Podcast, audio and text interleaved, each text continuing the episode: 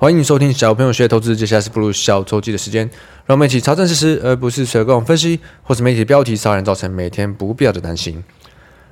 我觉得最近的市场气氛，我们又可以开始回来做帮忙推广公益这件事情了。之前有一段时间，我们周记都有固定在帮大家推广公益，所以如果你是官方相关的人员，你有需要推广公益的话，你可以私讯我们小朋友学投资的官方 IG 跟我说，那我会找机会在周记跟大家一起分享。那如果你是呃朋友的朋友，或者是你看到什么你也不确定那是不是真假的话，那就先不要好吗？推广公益这件事真的是很需要看市场的时机哦。像去年那种大家都要死不活的时候，讲这种事情其实还不如不讲。一直到最近市场创新高了，明显的所有股票的群组的气氛都开始变好了嘛。呃抛赚钱单的啊，呃，唱行情好的啊，所以我相信，呃，这种时候有赚钱的人应该不介意花一小部分，呃，帮大家一起做公益，帮助有需要的人嘛。那记得，如果你有传呃讯息跟我们说的话，在你的开头先说清楚你是想要我们帮助一起做公益的。好，这周我终于找到我之前在周记有提过的一个呃做心理。治疗师的朋友来上我们的来宾篇哦。心理治疗师这个职业，我觉得对很多人应该都很陌生，但是其实他在欧美已经非常的普及了。我们在美国的电影啊，或是影集，其实很常看到嘛。不只是一般的这种个人的心理治疗，也很多这种夫妻的心理治疗。可是，在台湾，在亚洲，应该还是相对的没这么多人知道，又或者是呃不知道怎么去求助心理有有问题的这一块。所以，我下礼拜会上的这个系列，就是我会先跟大家厘清心理治疗师在做什么的。那心理治疗师的角度去看投资上遇到的问题，又会是什么呢？因为在投资上，一定很多人会遇到啊、呃、躁啊、忧郁啊、不顺的时候，你一定会遇到很多自己的心理的心魔。那这些问题在心理师眼里看起来又是怎么样？这些情绪是可以被调整的吗？还是你应该要怎么去看待？自己生活不顺，投资不顺，你心里会产生的一些问题。那其实聊完，我觉得心理上的问题跟投资上的问题根本就是同一件事哦。因为最重要的，你必须先了解你自己。但真的很多时候，如果你不是相关领域的，你会比较不知道要从哪一个层面，或者是从哪一个角度去切入，去剖析自己，去了解自己嘛。例如说，呃，我最近设计出来这个几个市场人格以后。我要去跟新的人聊投资这件事，我觉得相当的简化了很多程序。例如说，呃，我这周就有聊到一位哦，他坚信他现在啊，他是比较适合做打工型的交易者，因为他有时间，并且他呃愿意频繁的交易。可是跟他一聊下来，我发现他把自己的停损点设在二十趴。所以基本上，如果你是来打工型交易，你是来打工的，你竟然愿意等到，举例来说，可能两三个礼拜领不到钱，你才愿意离职，你才要离开这个拿不到钱的工，不觉得这样想就很不合理吗？第一，如果你在打工型交易的做法，你是追涨的，追涨以后你要二十趴停损，其实大部分的人，你遇到二十趴要停损的时候就停不下去了，所以要怎么？有效的了解自己以后的框架内，你应该要做什么样的事？那我觉得这不局限于投资而已，在生活上也是一样的嘛。之后有听到这一集我们这位心理总监来分享的时候，希望大家有更多的收获。那这周呢，我还有在 EMBA 课堂上学到一些很酷的 AI 相关的东西，一定要跟大家分享一下。AI AI 讲了一整年，我基本上从可能从年初去年年底年初开始讲嘛，ChatGPT 出来以后，可是到最近。NVIDIA 财报以后，黄仁勋黄大哥引爆了整个 AI 的话题。现在人人都是讲 AI 嘛，就跟海运的时候当年一样，人人都讲海运嘛。可是实际上，每个人真的会操作到的 AI 的部分有多少呢？应该顶多就是 ChatGPT 吧。大家可能多多少少有玩过，有跟他问答过。最近 ChatGPT 也出手机版了嘛，大家可以去下一下。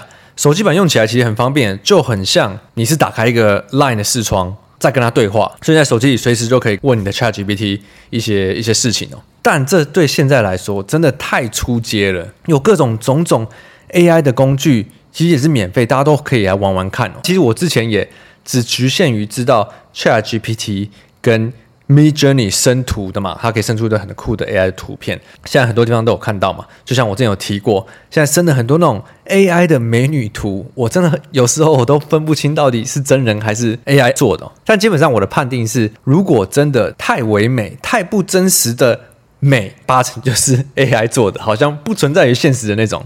但我这周学到的，而且还是在 EMBA 课堂上。教授教的是更进阶的，其中一个是线上照片开口说话的 AI 生成的工具哦，叫 DID。如果你查 DID 线上照片开口说话生成工具，反正这些关键字你就可以找到这个网站。那在网站上，你可以用你自己照片或者是任何人的照片，那你再打上一段话让他讲。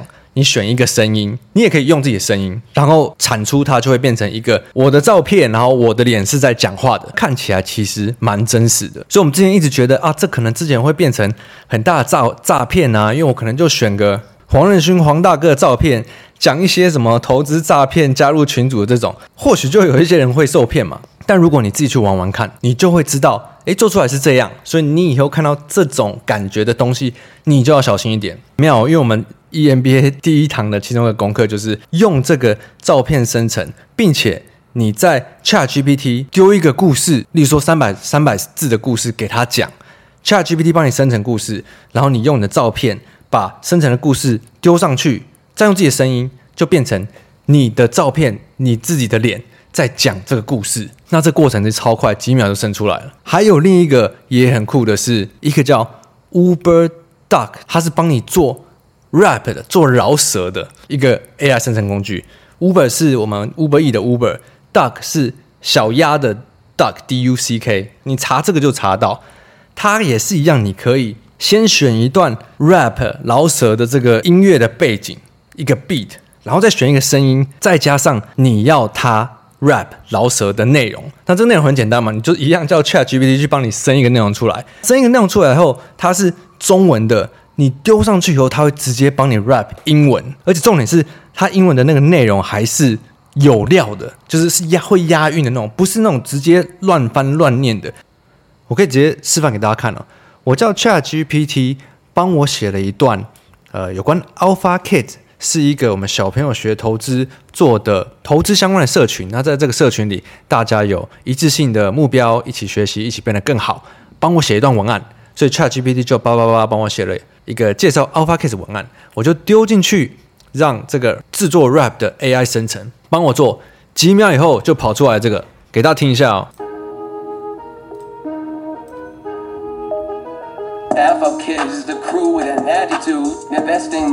Always in pursuit of wealth and growth. They never dilute their knowledge base always astute.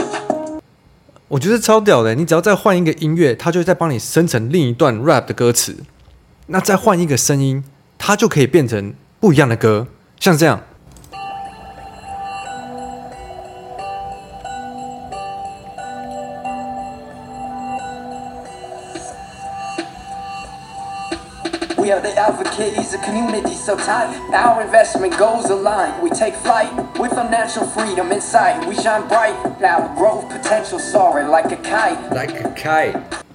那这些 AI 工具一定会对接下来这些艺术家的创作造成很大的改变嘛？当然不是说可以马上取代他们，可是就像我们最近一直很常在听到的 AI 的技术，你不会用，你不会把它拿来辅助你自己，就算在艺术家创作这块，你就输给很多人了嘛。厉害的人把这个拿来用，他可以变得更厉害。不要说被取代，而是他要怎么在现阶段变成一个完美的辅助角色嘛？这些生成真的都是按按几秒，他就跑出来了。那这对我这种完全没有艺术天分，从小就是对什么画画啊，或者是任何这种艺术相关创作不行的人人玩起来，我就觉得哦很有成就感，真的好有趣哦。说起来，现在用的最好的可能是诈诈诈骗集团吧。不得不说，诈骗集团，我觉得他们真的很认真诶，不只是工具上使用的非常的走得非常的前面，就连工作的时间，我最近那个放风筝选股的 Line 群。我看那些诈骗都是固定半夜大家没有在看的时候来发讯息，所以会让早上起来的前面几个人看到嘛。从半夜三点、半夜六点，他们这边丢讯息，所以不只是工具用得好，工作也很认真。不知道他们可能是呃被逼着有有生命危险之类的。有时候我还真的会觉得嗯，我还真我还真希望有一个这种就是诈骗脑的的员工，诶，感觉好像好像很好用。那所以所以说诈骗其实他们很聪明啊，大家一定要自己小心。反正任何跟你有利益牵扯上关系的事情都有鬼，绝对都有问题，好吗？天下从来没有白吃白吃的午餐。所以现在 AI 在消费者端应用爆发的这个时候，玩这些东西真的觉得很有趣。不像你会觉得现在啊，iPhone 手机新出来以后有什么新功能？诶，你想一想，你还想不到。我那天跟同事在研究 iPhone 十四的新功能到底是什么啊？研究了很久，发现除了相机以外，我相机不要说了，因为安卓那些相机功能都强太多了。原来 iPhone 十四的新功能就是那个刘海变成一个中隔岛，它有功能，就是你在听音乐的时候或者是接电话的时候，你可以按它。那这个新功能你就觉得，哦，嗯，原原来 OK，noted 感觉。可是像这些 AI 的工具，我就可以玩得不亦乐乎。那我提到的两个工具啊，DID。呃，这个照片的图像生成跟 Uber Duck，我会把它丢在我的 Telegram 的频道上。那有兴趣的听众，你可以自己去玩玩看哦。那我会把我的 Telegram 的频道的连接放在下方的资讯栏，实际去玩玩看，你会比听人家说有感觉太多了。所以我周记常常讲啊，去多了解这个新颖的 AI 的技术应用的东西，你要花时间在这边。还是你要花时间去研究，呃，美债的上限会不会过啊？升息接下来是五十趴，还是六十趴，还是七十趴？你不觉得是立竿见影吗？可是九十趴的人都是五月以前都在研究这些总经的东西。AI 哦，我知道有 AI，到最近变成大家都 AI AI AI，然后股市创新高了，才开始不担心那些鬼故事。不觉得很奇怪吗？好了，周记的功能还是要帮大家回顾这周发生什么事嘛。虽然我可以先说这些事情，我觉得没有一件事重要的。那第一个呢是这个美债上限的议题，之前说六月一号要到期嘛。那我记得上礼拜我只花了一句一两句话讲吧，就是他要么就是往后延，要么就是呃两两党握手言和，就跟反正每次有这种。政治相关的议题，你就把它想成是国民党跟民进党在吵架就好嘛？他们怎么可能会同意呢？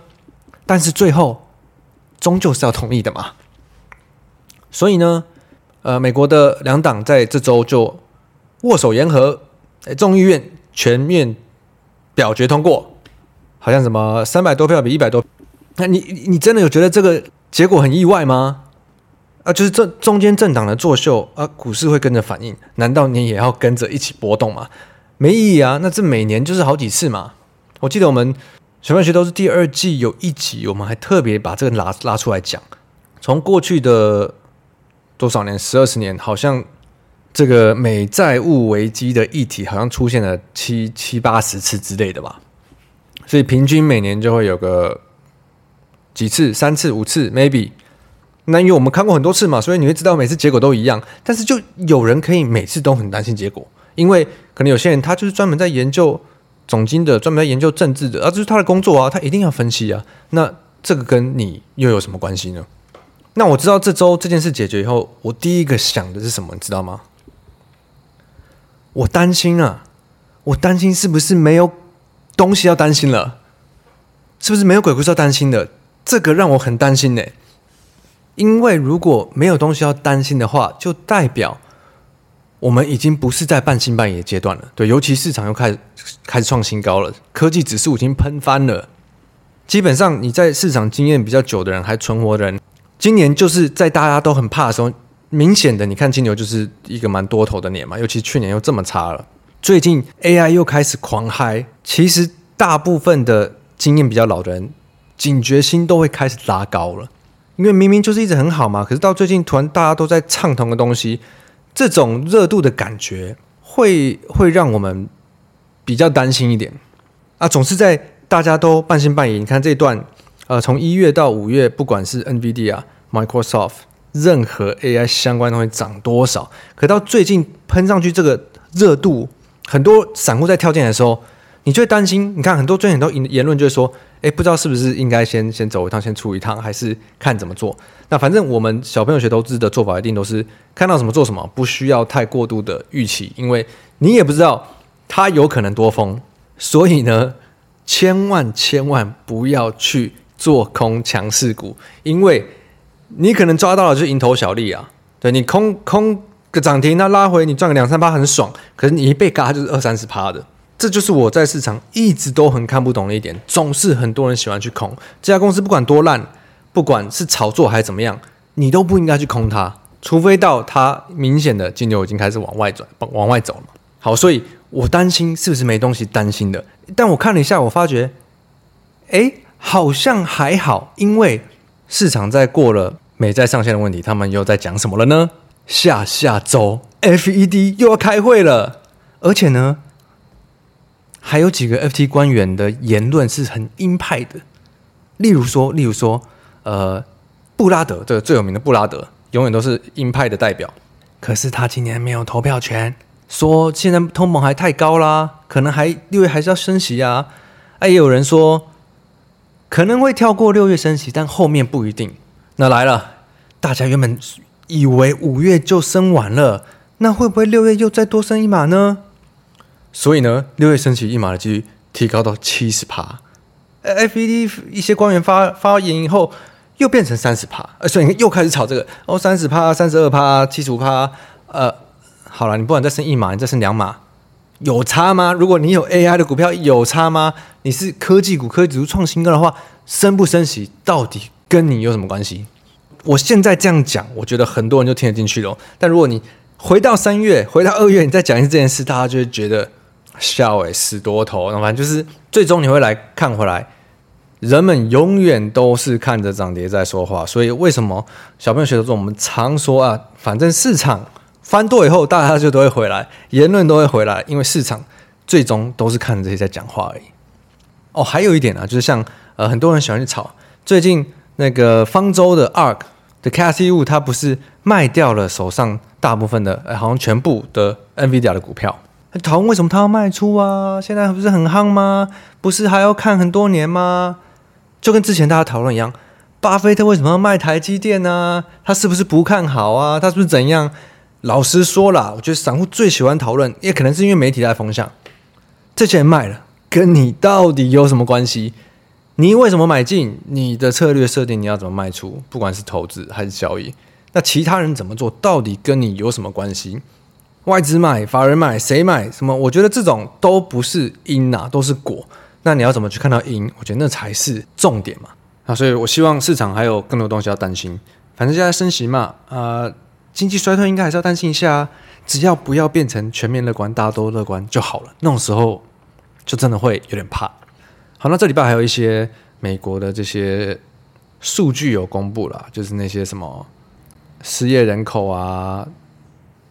职缺率啊，什么反正那也不重要，所以我也没有看。那反正这一次的循环过后，大家又不会看总金了。下一次看总金的这些数字，又不知道是多少年后了。要研究这些的时间拿去玩，我介绍给你们这些 AI 的生成工具吧，有趣太多了。好，来回一些呃五星评论。这个是 from 呃阿水零八一六小朋友的教育心法，帮我赚了钱。我真觉得心法比产业动态比我还重要，还赚到钱。谢谢小朋友。我觉得心法应该说对一般人来说真的比较重要，因为产业的动态，我觉得如果你不是在金融圈相关的，或者是你真的有兴趣的，你要追起来，呃，不但花时间花精力，如果你没兴趣的话，其实真的很难。很多人连每天看新闻，每天。好好的看自己持股的新闻都不一定做得到了，你还要其实这些人去花时间去研究产业动态，我觉得那真的难度有点高了。那很多人的研究动态可能就觉得他们就是看财经台讲产业，但这时间呢，老实说，我觉得你还不如花来好好的了解自己，了解自己的个性适合怎样的心法，怎样的操作，这样绝对我我我觉得对一般投资人的呃帮助会比较多了。那如果你有更深入的兴趣，呃，时间你再去做产业的动态，那当然是更加分。那这个是下一个是 from 市场老韭菜，谢谢布鲁小周记，小周记能听到许多不同角度面向的看法，很谢谢布鲁。不客气，反正这种我就是讲一下自己的想法跟看法，那也不一定对，也不一定能被呃有些人接受，但我觉得至少我我会比较站在大众的角度去想事情，怎样对呃一般人比较容易、比较轻松，我觉得这个应该才是我一直想要表达的角度。好，那下周呢，我要去巴厘岛度假了，我一直还在考虑我要不要。呃，带东西在那边录周记，那这可能我要再问一下梦工哦。古外我看他每次都是在外面录的，但是我一直没有这些器具可以做这些事。我再问看他，那如果有机会的话，就维持小周记啊；没有的话，就等我回来的时候再见喽。那就祝大家周末愉快，Happy Weekend！我是布鲁，我们下周偶尔下下周见，拜拜。